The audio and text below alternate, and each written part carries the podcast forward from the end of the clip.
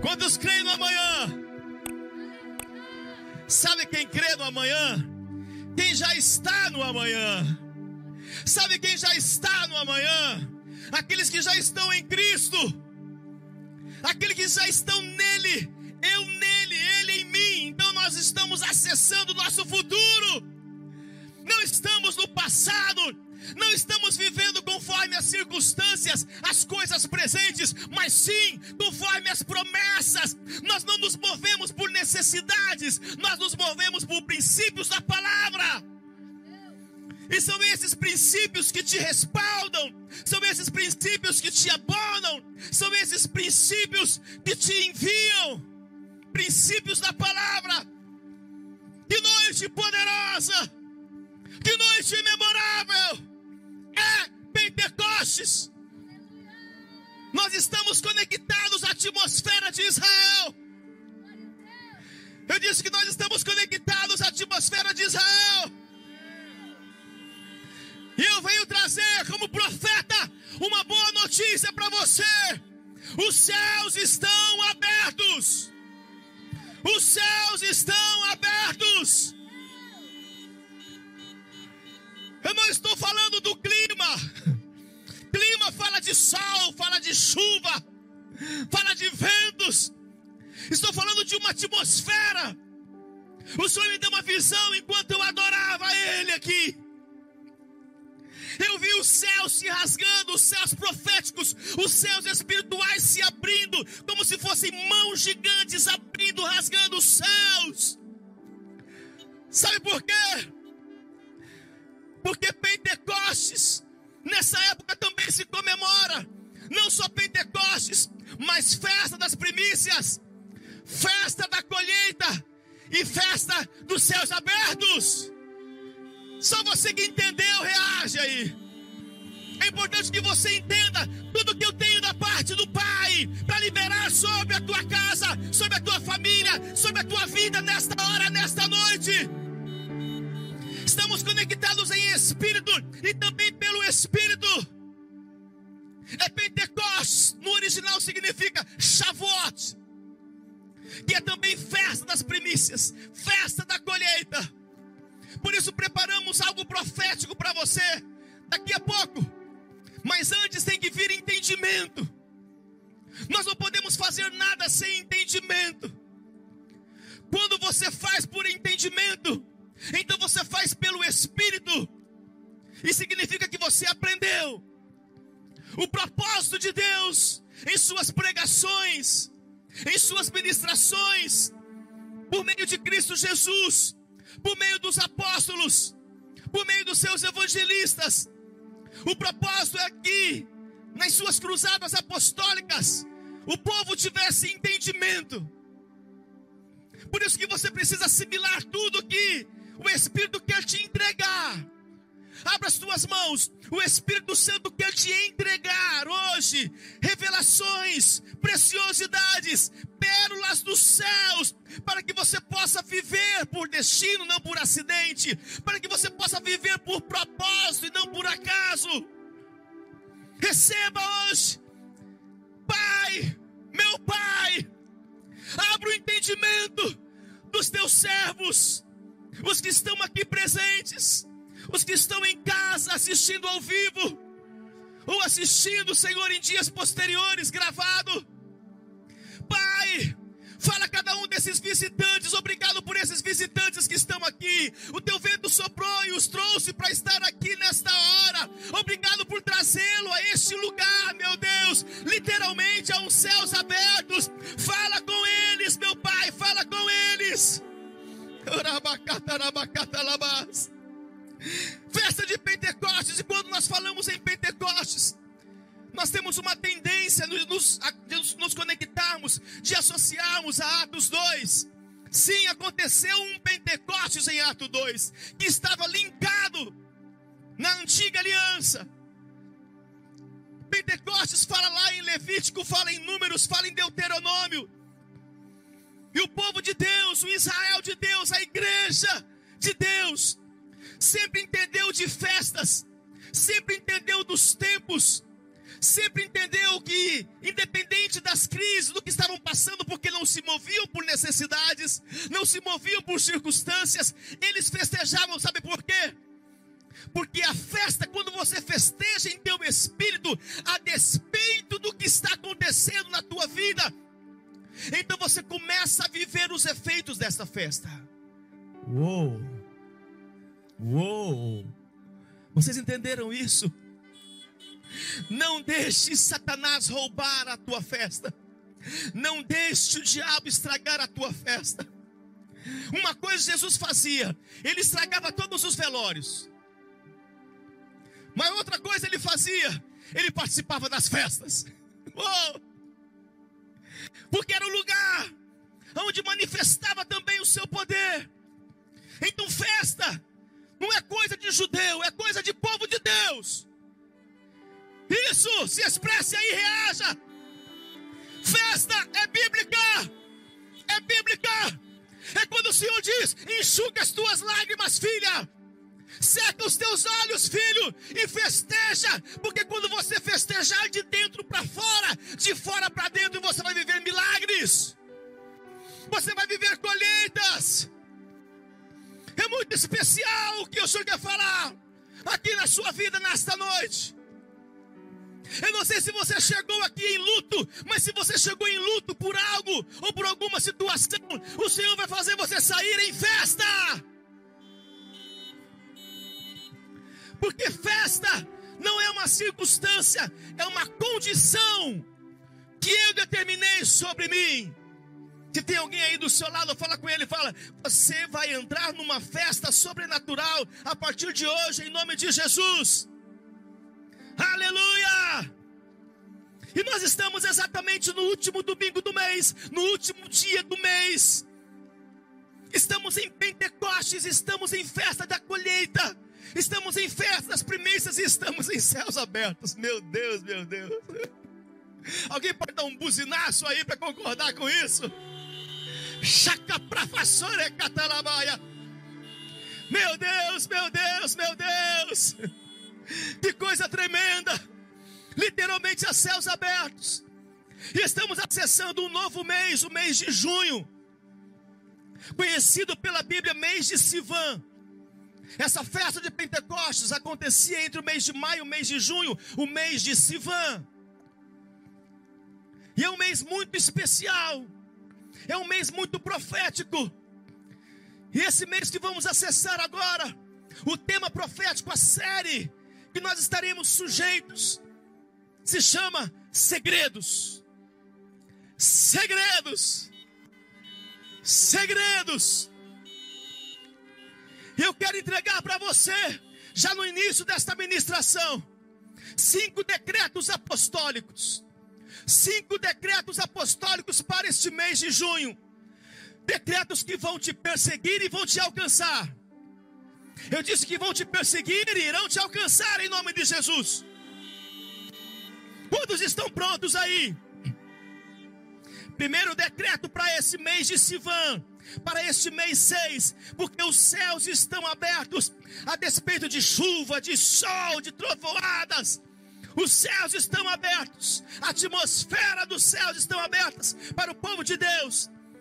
Então hoje o Senhor vai entregar para você chave a chave dos seus mistérios, chave que abrirá e revelará segredos, porque está escrito: dar-te-ei as chaves dos céus. Chaves servem para acessar intimidade. O Senhor está entregando chaves, porque o Senhor, Ele quer revelar os seus segredos. Durante séculos e séculos, o Senhor guardou os tesouros da criação, Ele guardou em cofres, Ele guardou os seus mistérios. Mas aqueles que resolverem hoje descobrir os segredos de Deus, acessar os seus mistérios, vão receber chaves, chaves o Senhor vai entregar chave para você hoje. Sabe para quem que entrega chaves? Chaves de segredos para aqueles que Ele confia. Você se tornará uma pessoa de confiança para o Senhor. Vai acessar os segredos, vai acessar as chaves em nome de Jesus. Se você crê, diga aleluia. Segundo, este é o mês de você ficar bêbado. Esse é o mês de você ficar embriagado do Espírito Santo de Deus. Efésios 1, verso 8. Você não vai se embriagar de enfermidade, de Covid 19 ou 20. Você não vai se embriagar com as más notícias. Você não vai se, se embriagar com aquilo que é maléfico para você, não. Você vai se embriagar do Espírito Santo de Deus. Porque em Atos 1,8 eles foram cheios do Espírito Santo. Pentecostes está anunciando para que homens e mulheres sejam cheios do seu Espírito homens e mulheres cheios do Espírito Santo. Tem alguém aqui que quer ser cheio do Espírito de Deus? Manifeste-se! Uou!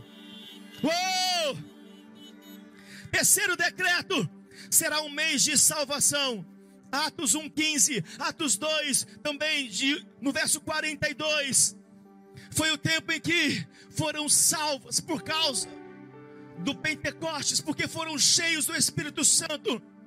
Num só dia, três mil alva, almas foram salvas e batizadas. Será um mês de muita salvação. Vamos ganhar almas, vamos salvar os perdidos, vamos salvar os aprisionados. Será um mês de muita salvação. Quem recebe o poder do Evangelho, quem recebe a unção evangelística aí, dá glória a Deus e buzina.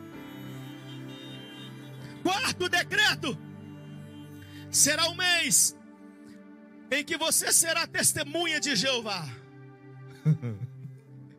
Você vai se tornar uma testemunha de Jeová. Atos 1, verso 8: E sereis minhas testemunhas em Jerusalém, Samaria, Judéia e nos confins da terra. Será nesse próximo mês, nesse mês 6, será um mês em que você vai proclamar o que Deus fez na sua vida. Eu tenho certeza de uma coisa. E aqueles que concordarem vão começar a piscar o alerta aí. Você que está aqui tem um testemunho poderoso de livramento, ou de cura, ou de salvação, ou de prosperidade, ou de libertação, ou de um casamento. Você tem um testemunho aí. Se você tem, pisca o seu alerta. Quem tem um testemunho aí? Não tem como você levantar a mão para eu ver. Mas quem aí? Quem tem um testemunho de restauração de casamento, de restauração de família, de conversão? É isso, é isso. Você tem que ser testemunha de Jeová.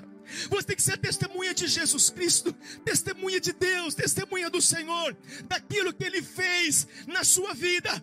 Use as redes sociais como nunca para proclamar o que o Senhor fez na sua vida. Use do jeito que você puder. Use da capacidade que você tem. Use como instrumento que Deus te deu, com o aparelho que você tem. Se vira, dá um jeito, mas proclame o que o Senhor fez na sua vida, em nome de Jesus. Uou! Uou, uou, uou, uou. Quinto decreto Quinto decreto: será um mês de colheitas inexplicáveis. Será um mês de colheitas inexplicáveis. Será um mês de colheitas impossíveis. Será um mês de colheitas inexplicáveis, sobrenaturais, esse mês 6. Eu estou enviando para você viver essa colheita. Eu não sei como Deus vai fazer, o que Ele vai fazer, mas eu sei que Ele é poderoso para fazer infinitamente mais. Quem recebe o poder deste decreto aí? Quem recebe esse poder do decreto? Uou! Colheita sobrenatural.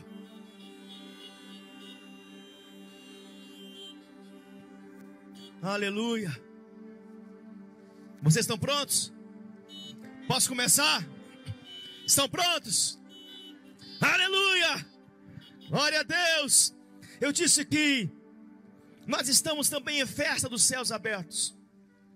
Nós precisamos estar debaixo dos céus abertos. Mas os céus não estão abertos para todos. Assim como você não abre a sua casa para todos, os céus se abrem para pessoas que se posicionam para ter os céus abertos. Por isso que não é um céu geográfico, porque no céu geográfico a chuva cai para todos e o sol vem para todos, mas os céus abertos são para aqueles que decidiram ter um posicionamento especial. Eu quero que você entenda isso, você que está assistindo aí pelo canal do YouTube. Os céus estão abertos sobre a tua casa, sobre a tua família. E eu venho aqui para anunciar isso, mas é muito importante que você entenda o que faz com que esses céus permaneçam abertos. Porque muitas vezes nós fechamos os céus. Alguns posicionamentos errados ou a falta dos posicionamentos corretos faz com que nós fechemos os céus da nossa casa. Quem aqui já ouviu aquela expressão? Às vezes meu, meu pai minha mãe, eles discutiam. Quem discutiu aí em casa? Quem já teve uma discussão no casamento, né? E às vezes quando discutia, minha irmã via e falava assim: mano, céu fechou lá em casa. Céu fechou. Céu tá fechado. E quando o céu tá fechado, fecha tudo. Não tem nada, não tem avivamento, não tem nada. Então algumas pessoas podem fechar os céus. Eu quero ensinar, treinar vocês a manter esses céus abertos, porque nós estamos juntos aqui acessando uma atmosfera ímpar neste ano. Eu disse que estamos acessando uma atmosfera ímpar neste ano. Oh. Demorou um ano para que chegássemos a esse portal, para que acessássemos esse portal. E justamente aqui, o Senhor quis nos trazer para fora.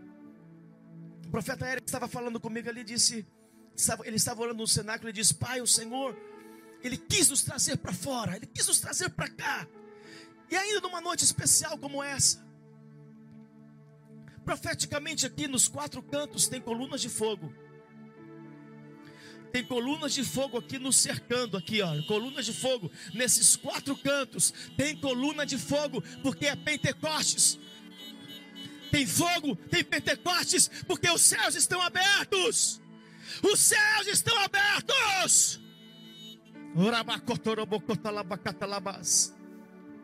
Para quem os céus ficam abertos? Você que precisa ter os céus abertos na tua vida profissional, financeira, na tua vida espiritual, teu chamado, você precisa que os céus sejam abertos. Para quem é que os céus se abrem? Em primeiro lugar, para homens e mulheres que mantêm aceso o propósito para homens e mulheres que mantêm aceso o propósito. O aceso, porque o Pentecostes vem para te acender, em alguns vem para reacender, em outros vem para incendiar, depende do nível que você se encontra. Mas os céus, eles permanecem abertos. Se você manter o propósito, você tem que manter o propósito original e também o propósito final. Por isso eu quero dar entendimento para você. E lá em Lucas, capítulo de número 24, Lucas 24, verso 32: E disseram um ao outro: Porventura, não nos ardia o coração, quando ele pelo caminho nos falava, quando nos expunha as Escrituras. Nesse contexto, Jesus aparece com os dois homens no caminho de Emaús, eles estavam se distanciando de Jerusalém, que era uma representação da, da igreja reunida. Nunca se distancie da igreja que você se reúne, nunca se distancie do teu Jerusalém. Só um entendeu?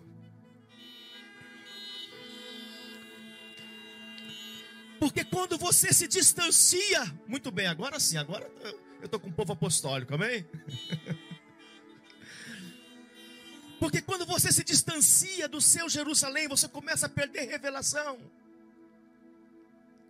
O diabo sempre vai tentar afastar você de Jerusalém, para que você perca a revelação. E quando você perde a revelação, você entra em confusão. Quando você entra em confusão na sua mente, você começa até a se levantar contra aquilo que você mesmo defendia, e pregava, ensinava e ministrava. Por quê? Porque se afastou do lugar que trazia revelação. E esses dois homens, eles se afastam de Jerusalém. Mas Jesus amava esses homens. Diga, Jesus me ama. Jesus amava aqueles dois homens.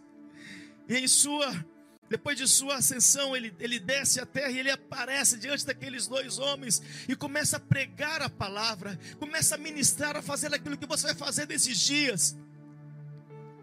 Talvez se Jesus tivesse uma rede social, talvez teria mandado até uma mensagem para eles. Jesus se aproximou deles, porque eles perderam o propósito, se perderam do propósito. Você não pode negociar o propósito maior. O propósito é maior do que a sua própria vida.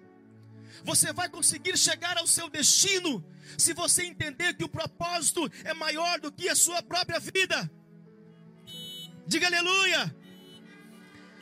Se o propósito for maior, vocês não vão se perder. Se perdem as pessoas que negociam o propósito. O propósito é algo muito importante o que vai fazer com que nós sejamos salvos. Iremos herdar um novo céu e uma nova terra. É o propósito de Deus. Deus tem um propósito comigo. Deus tem um propósito com você. Mas você tem que estabelecer um propósito maior do que outros propósitos para com Deus.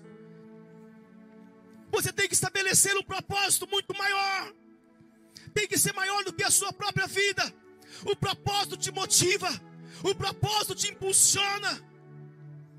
O propósito te faz romper limites. Você tem que estabelecer o propósito final. Qual é o teu propósito? Não estou falando apenas de um propósito de comprar um carro, de um propósito apenas de você fazer uma viagem, não. Qual é o teu propósito para toda a tua vida? Qual é o teu propósito final? Ele tem que ser inegociável.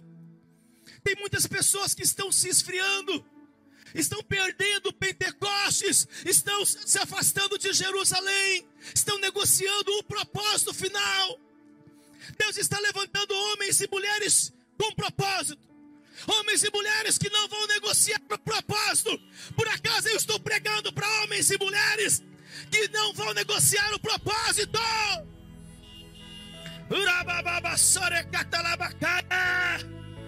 Uau! Quem é guiado pelas circunstâncias, anote isso. Quem é guiado pelas circunstâncias se perde no deserto, mas aquele que é guiado pelo propósito jamais erra o caminho. Aquele que é guiado pelo propósito não erra o caminho. Eu tenho um propósito e vou até o fim, até quando Deus permitir de levar todos vocês à salvação, de levar cada filho espiritual, de levar a todos aqueles que me ouvem pelas redes sociais a serem edificados, fortalecidos, a serem salvos. Este é o meu propósito final, é a minha linha de chegada, é o meu propósito de trazer transformação sociocultural. Esse é um propósito. O teu propósito tem que estar ligado aos céus e não à terra. Eu disse que o teu propósito tem que estar ligado aos céus e não à terra. E então você não vai se perder, porque você está enxergando o propósito. Oh! Jesus não se perdeu porque não negociou o propósito, ele veio para salvar todo homem. Ele veio para salvar você, ele veio para me salvar. Esse foi o propósito do Senhor. Oh, glória a Deus. E o propósito agora é, enquanto Ele está conosco pelo Espírito, é que eu e você, homens e mulheres santos e salvos, porque já preparamos o caminho pela primeira vinda, ele veio para a salvação. Agora estamos preparando o caminho para a segunda vinda de Jesus. E ele virá. E sabe o que vai acontecer? Qual é o propósito da segunda vinda? Aguenta essa revelação aí, segura aí. O propósito dessa segunda vinda de Jesus é para que a igreja, o corpo, juntamente com Jesus, o cabeça, prepare o caminho para Yahvé.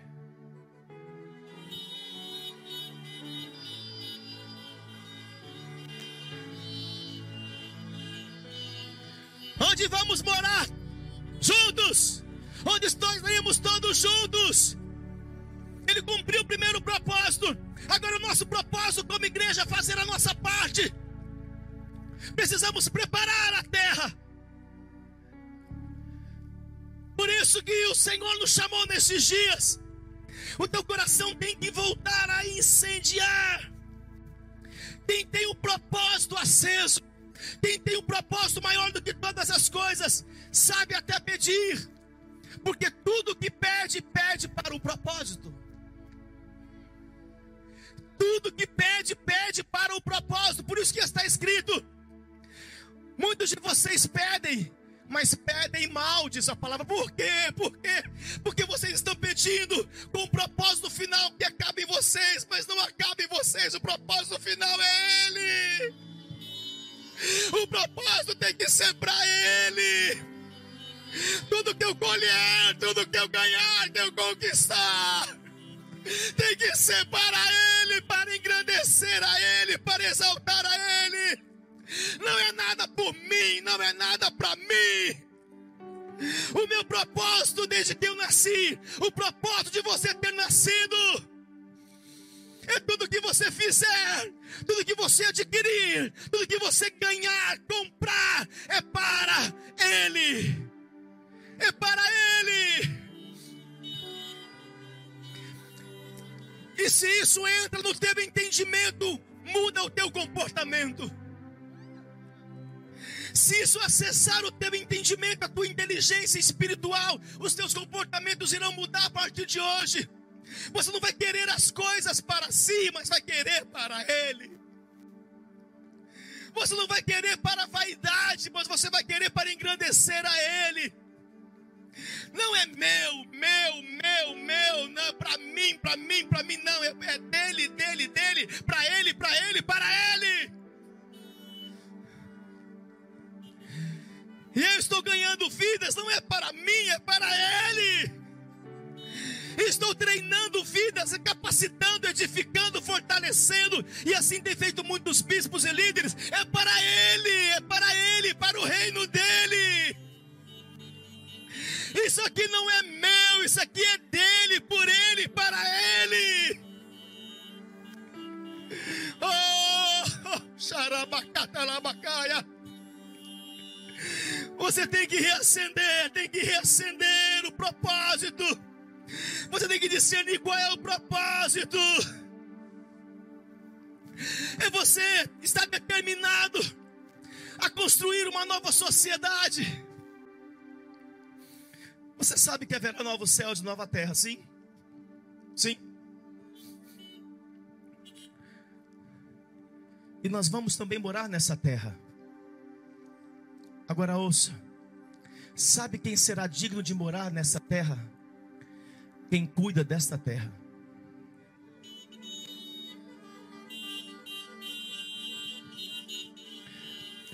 Você perde direito de ter aquilo que você não zela. Nós estamos construindo uma nova sociedade para o rei. Como reis, estamos construindo uma nova sociedade. E Deus, eu creio que nos colocou nessa cidade de Palmas, uma cidade bendita, abençoada. Está e vai viver muita transformação. Palmas será muito conhecida. Palmas será rota de voo. Palmas será celeiro dos cinco ministérios da visão celestial. Palmas terá aeroporto internacional. Palmas será conhecida no mundo. No mundo. A China vai querer acessar Palmas. Palmas terá poder financeiro. Palmas terá evangélicos com qualidade, não só em número, em quantidade, mas em essência, em qualidade. Deus nos confiou esta cidade. Precisamos cuidar dela. Precisamos prepará-la. Deus está usando e quer usar a mim e a você para construir uma nova terra. Nós vamos construir. Não é Deus que vai vir. Talvez você aprendeu assim: Deus vai vir, vai colocar fogo em tudo, depois vai instalar o dedo, vai nascer todas as coisas, casas para nós morar, porque nós não vamos morar lá no pé da árvore. Pelo menos eu não. Eu vou ter minha casa. Eu vou ter minha, minha mansão. Não estou preocupado com mansão agora, não, porque essa mansão vai passar. Tenho casa de aluguel, tenho carro que eu pago ainda, prestação. Não estou preocupado em comprar lote, comprar nada disso. Meus filhos vão comprando, deixa comprar que vai agradecer o Senhor. Diga amém por isso. Mas não esqueça, se vocês têm, eu também tenho, hein? Onde vocês forem, então terão uma casa, eu estarei junto com vocês. Mas a minha, o meu propósito é para, o, para a vida eterna. Qual é a casa que você está construindo para a vida eterna? O que, que você está construindo para a vida eterna? Porque quem entende o propósito não está preocupado em construir para agora, mas construir para o futuro.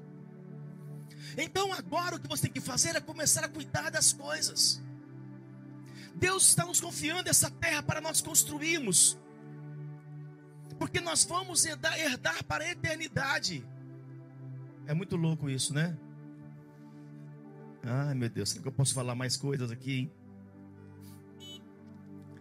Nós vamos construir escolas, vamos construir hospitais, nós vamos nesse tempo construir isso tudo. Nós estamos construindo a terra.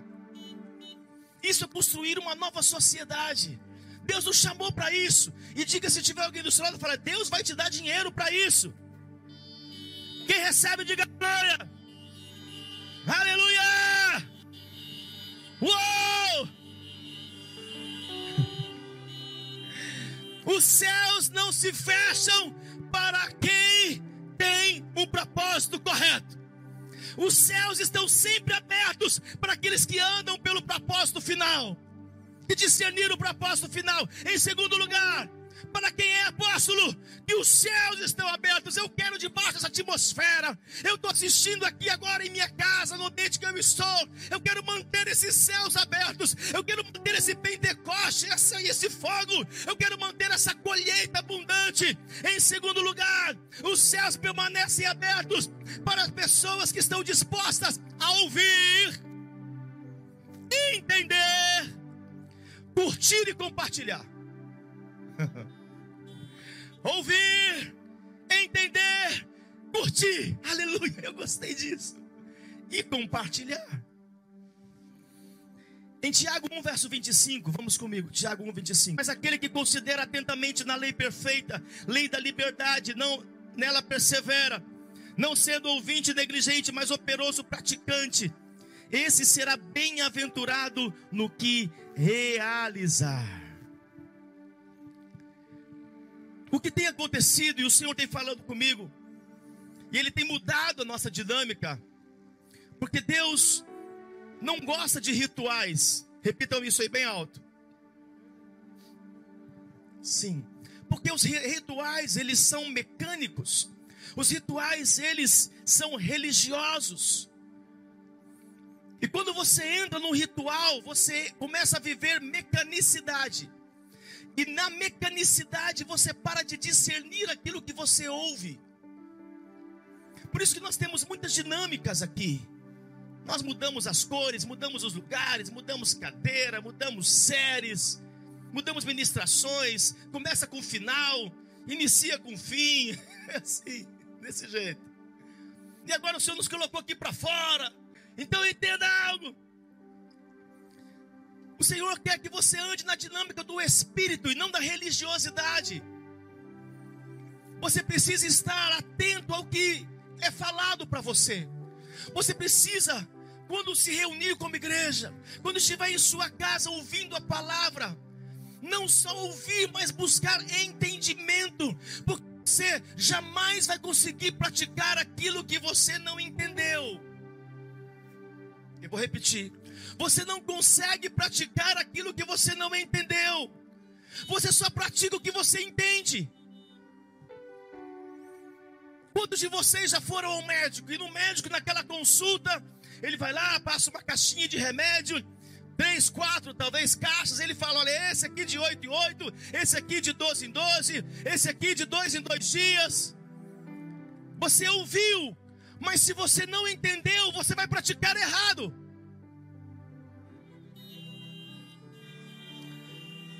Então ouça, Mais do que ouvir, você tem que buscar entendimento.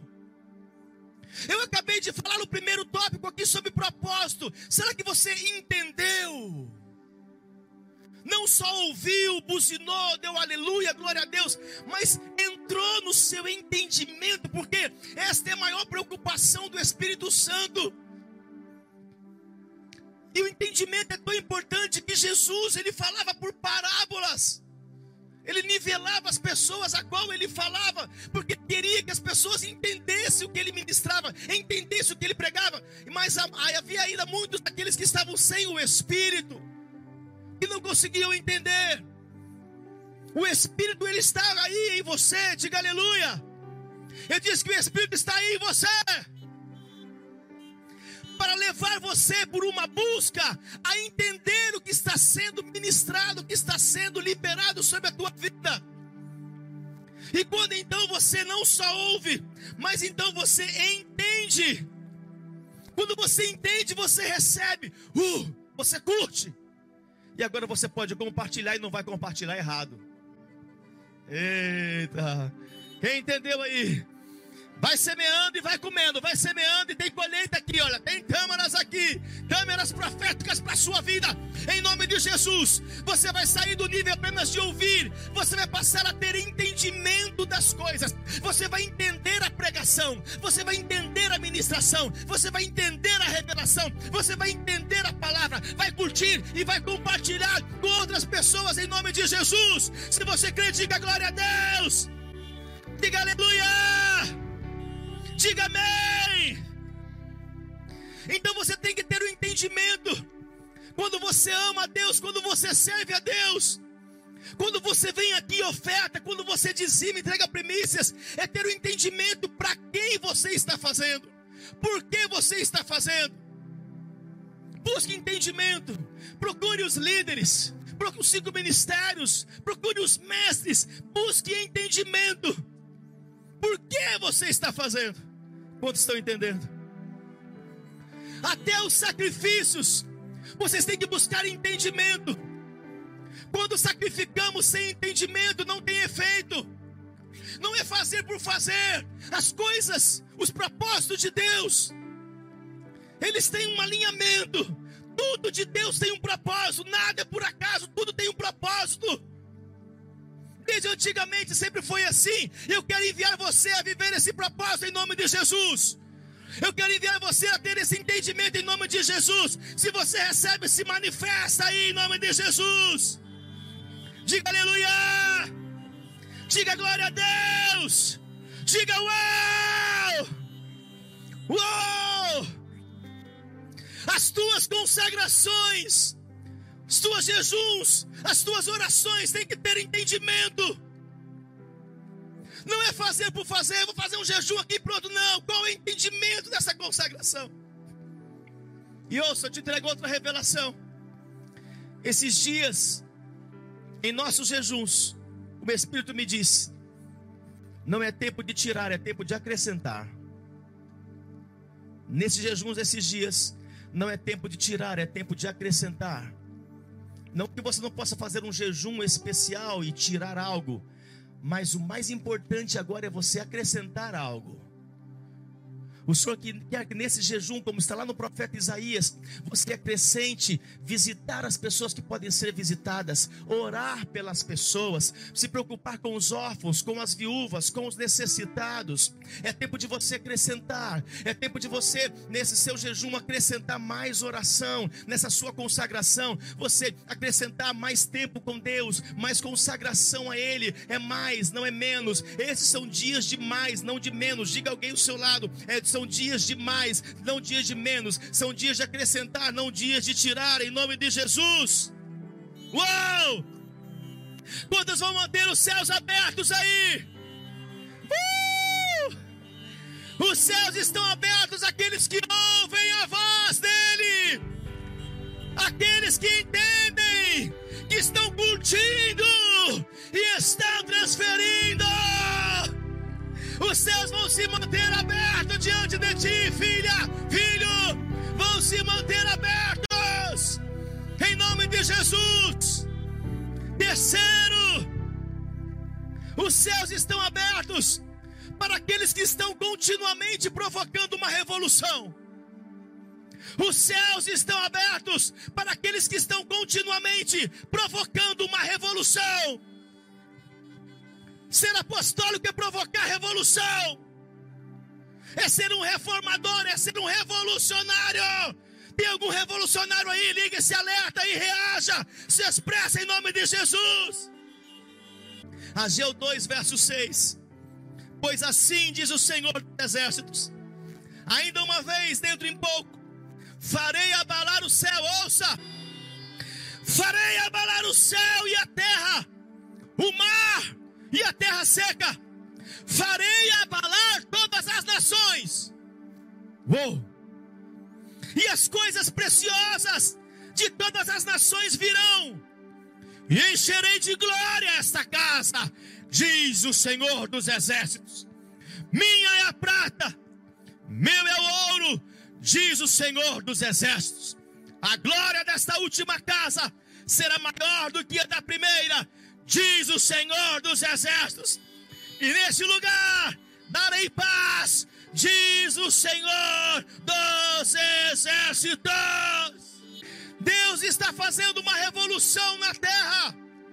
Eu disse que Deus está fazendo uma revolução na terra.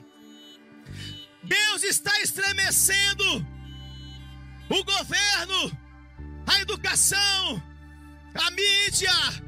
Deus está abalando as nações, todos estão sendo estremecidos. Há um tremor de Deus para todos os povos, todos. Ninguém ficou de fora. Ninguém. Nos quatro cantos, de norte a sul, do Oiapoque ao Chuí, toda a terra está sendo abalada. Sabe o que é isso? É glória de Deus. É glória de Deus. E eu, no meu secreto, em minhas orações, o Senhor falou comigo, falou, filho, quem foi que disse que a minha glória é apenas pessoas caindo para um lado ou para outro, é apenas sol, é apenas tudo dando aparentemente certo? Não. A minha glória, por isso está escrito: toda a terra está cheia da minha glória. A minha glória está trazendo juízo e justiça. A minha glória está estremecendo as nações, os poderosos. A minha glória está mudando toda a terra. A minha glória está alinhando todas as coisas na terra. Ei, esse ano 2020 para nós é um ano de muita glória. Deus está vindo com sua glória, está transformando toda a terra. Não é apenas sendo apostólico, não é apenas palmas, não é apenas Tocantins, nem o Brasil. É toda a terra. A glória dele veio sobre toda a terra, meu Deus, meu Deus. A glória dele está estremecendo tudo. O peso de glória. Quando a glória vem, ela estremece desde uma carne como essa, um corpo humano como estremece os poderosos, ricos, pobres, estremece literalmente a terra, como foi com Saulo, desculpe, com Paulo e Silas. Ele estremeceu, a glória veio ali. Paulo e Silas talvez não entenderam. Pronto, agora pregando, cantando, adorando, preso, algemado, com segurança aqui, agora o chão abrindo. Era glória. Era glória de Deus. O que está acontecendo no Brasil é glória de Deus. O que Deus está permitindo, aqueles que não têm entendimento, conexão espiritual, eles estão mergulhando na lama, no lodo, na areia movediça estão se afundando cada vez mais, mas aqueles que estão vivendo nessa dimensão, que estão entendendo os céus abertos, os propósitos, aqueles que estão buscando entendimento do que está acontecendo, estão vivendo glória, não estão vivendo crise, estão vivendo glória. Será que essa palavra é para alguém que está buzinando aqui? Será que essa palavra é para alguém aqui? Será que a palavra é para alguém que está em casa assistindo? A glória conserta, a glória traz uma revolução, ela sacode, pega o que está embaixo, coloca em cima, pega o que está em cima e coloca embaixo. É isso que a glória faz, como está lá em Samuel. Ele pega quem estava no lixo do monturo e faz assentar como príncipes, como príncipes. Isto é glória. Tem glória no fundo do poço, tem glória na cova de leões, tem glória na fornalha tem glória nas cadeias, nos naufrágios, nos desertos, nas prisões, tem glória de Deus. Se você recebe, se expressa aí em nome de Jesus. Aleluia! A glória da segunda casa.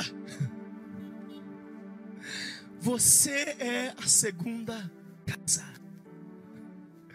Só ouvi um aleluia aqui, olha, tá fraco.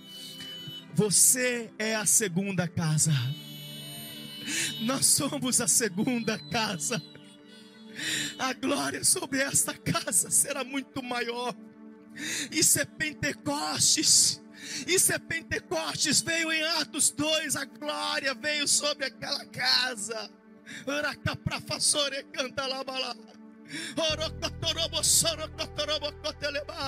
A glória da segunda casa está sobre a sua vida, está sobre a sua família, está sobre o ambiente onde você passa e transpassa. É a glória de Deus. Eu disse que é a glória de Deus.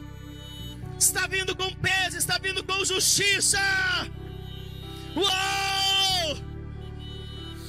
Eu não sei você, mas eu estou apaixonado por esta glória. Apaixonado pela glória é estar apaixonado pela presença. Uou!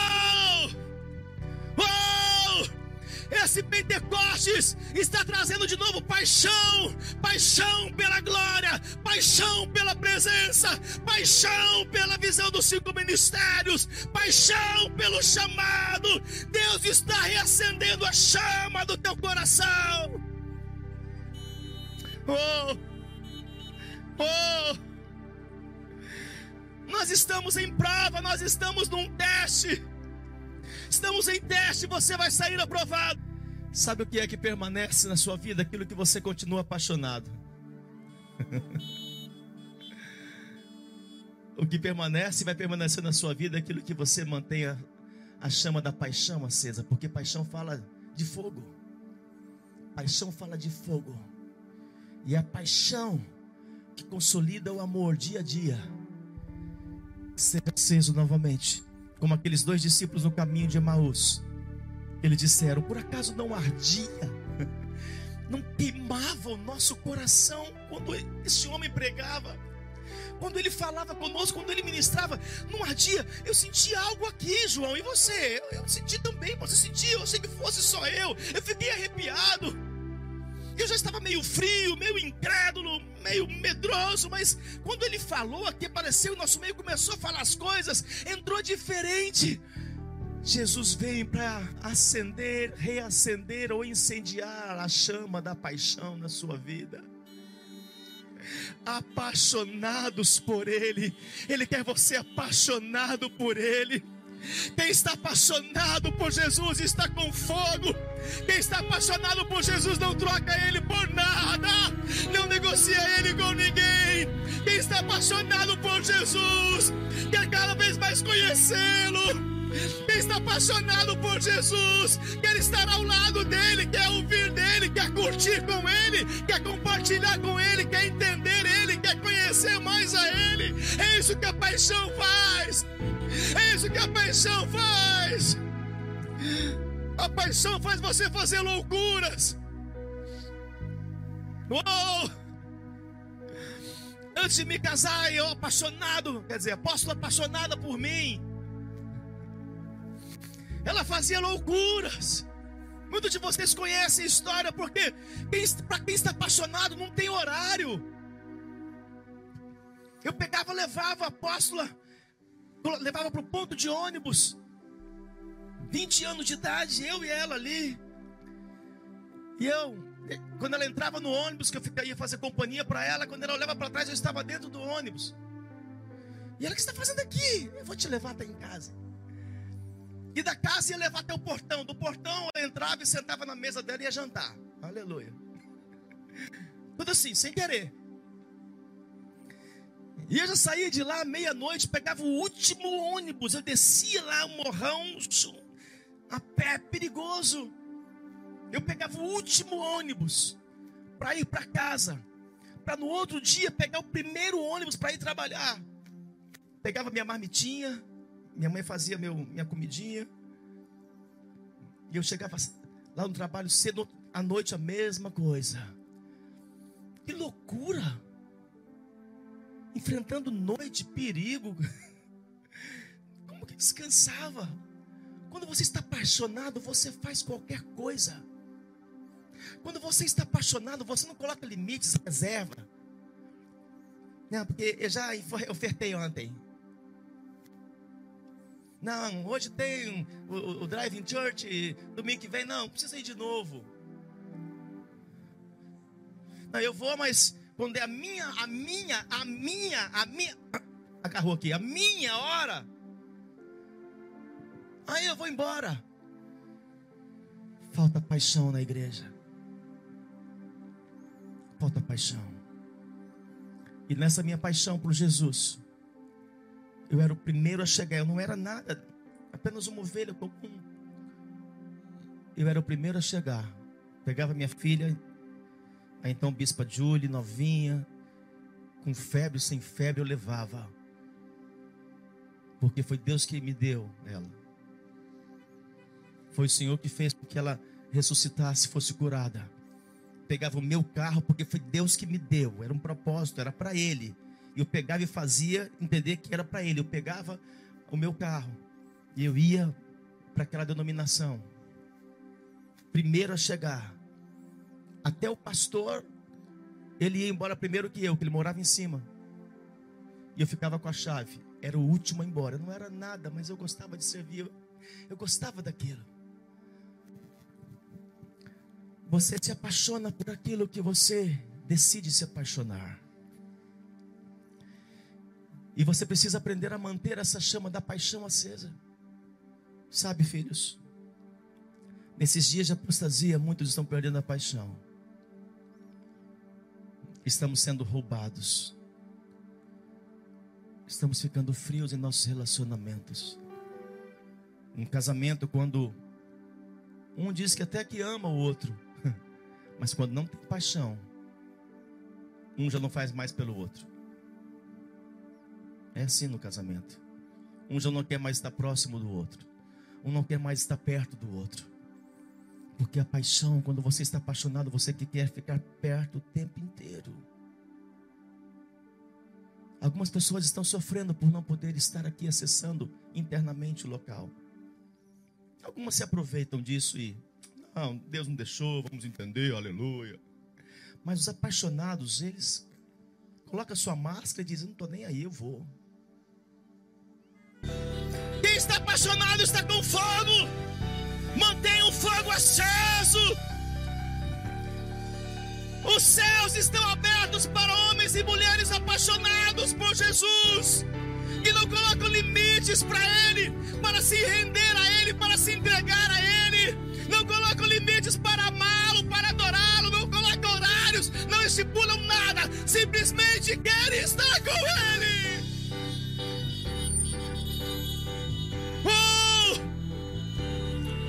O Senhor está acendendo a chama, liberando paixão. Paixão. O Senhor quer levantar homens e mulheres apaixonados. Porque homens e mulheres apaixonados fazem revoluções. Homens e mulheres apaixonados por Jesus. Eles reformam. Eles fazem loucuras. Eles fazem loucuras. É uma geração de apaixonados. Ouça. Ouça e entenda. Nesses dias, Deus está separando aqueles que são apaixonados dos que não são. Porque para as loucuras que virão, para aquilo que há de vir, ele vai precisar de uma geração totalmente apaixonada. louca, disposta a fazer loucuras por Ele, que não estará preocupada com a sua reputação, o que vão pensar, o que vão falar, mas está preocupada em agradar, agradar a Ele. Pessoas apaixonadas por Jesus, elas estão dispostas a transformar, elas transformam maldição em bênçãos, transformam vales em manancial de águas, elas transformam terra estéril em terra fértil, porque são revolucionários, estão apaixonados, então não colocam limites para viver transformação. Transforme as maldições em bênçãos, porque os céus estão abertos. Agora ouça, entenda, curta e compartilhe ainda. Há muitas pessoas que estão transformando bênçãos em maldições. Muitas pessoas perdem dinheiro, mas não honram o reino. Bênçãos e maldições. Há muitas pessoas que estão pedindo água, pedindo pão, mas não estão mergulhando na presença. Porque estão pedindo mal, porque estão pedindo errado. Há muitas pessoas que pediram um casamento, uma bênção, Deus deu. Teve a bênção no cartório, teve a bênção da paternidade, da, da liderança que você está. Mas fechou os céus, teve comportamentos errados. E também você pergunta, mas apóstolo, mas Deus abençoou, Deus deu, Deus abençoou, mas você transformou em maldição. Deus deu uma vinha para Noé, era uma bênção. O que ele fez? Se embriagou com ela e virou maldição para ele, ficou nu diante dos seus filhos. Ser revolucionário não é transformar bênção em maldição, é transformar maldição em bênção. Pessoas apaixonadas estão vigiando para não pecar contra Deus, elas pegam aquilo que Deus deu. Há pessoas que recebem um chamado, uma unção, para os cinco ministérios, para um pastor, um profeta, evangelista, para, um, para ser um líder, um diácono, um cooperador, recebe uma unção, mas seus comportamentos fecham os céus e atraem maldições se soberbeceram, se orgulharam, foram submissos, não honraram o óleo, não quiseram trabalhar, transformaram aquilo que era bênção em maldição. E aí os céus fecham mesmo, filhos. Pessoas que pedem dinheiro ao Senhor, mas não honram ao Senhor. Transforma aquela bênção, fruto de uma campanha, fruto de oração, de um milagre mas estão transformando o que Deus está entregando em maldição. E eu quero quebrar esse ciclo na tua vida aqui, nesta noite, em nome de Jesus. Você não vai mais fechar os céus do teu casamento, do teu ministério, do teu chamado, da tua vida conjugal espiritual. Os céus estarão abertos continuamente. Os céus estarão abertos continuamente. Você vai transformar os vales em manancial vai transformar a sequidão em rios, vai haver transformação de maldição em bênção em nome de Jesus. Se você crer, se expresse aí. Mantenha o foco, não se distraia nesses dias. Se você distrair, os céus podem se fechar. Não olhe para trás. Os que olham para trás se distraem. Não olhe para os lados. Os que olham para os lados ficam para trás. E os que olham para trás, lá ficam. Olha para frente e caminhe. Se você olhar para o passado, vai se tornar como uma estátua, de, assim como a mulher de Ló. Tire os seus olhos do passado, pare de olhar para o passado. Porque senão você vai ficar lá, você vai morar lá. Algumas pessoas construíram casas lá. Se você olhar para o lado, você vai distrair. Olhe para frente. O Senhor disse a Josué: Não se desvie o teu olhar, nem para a direita, nem para a esquerda. Uau! Esse é um tempo de céus abertos. Os céus estão abertos. Eu sinto Jesus aqui. Eu sinto uma glória aqui. Eu sinto Jesus, o poder dele está aqui.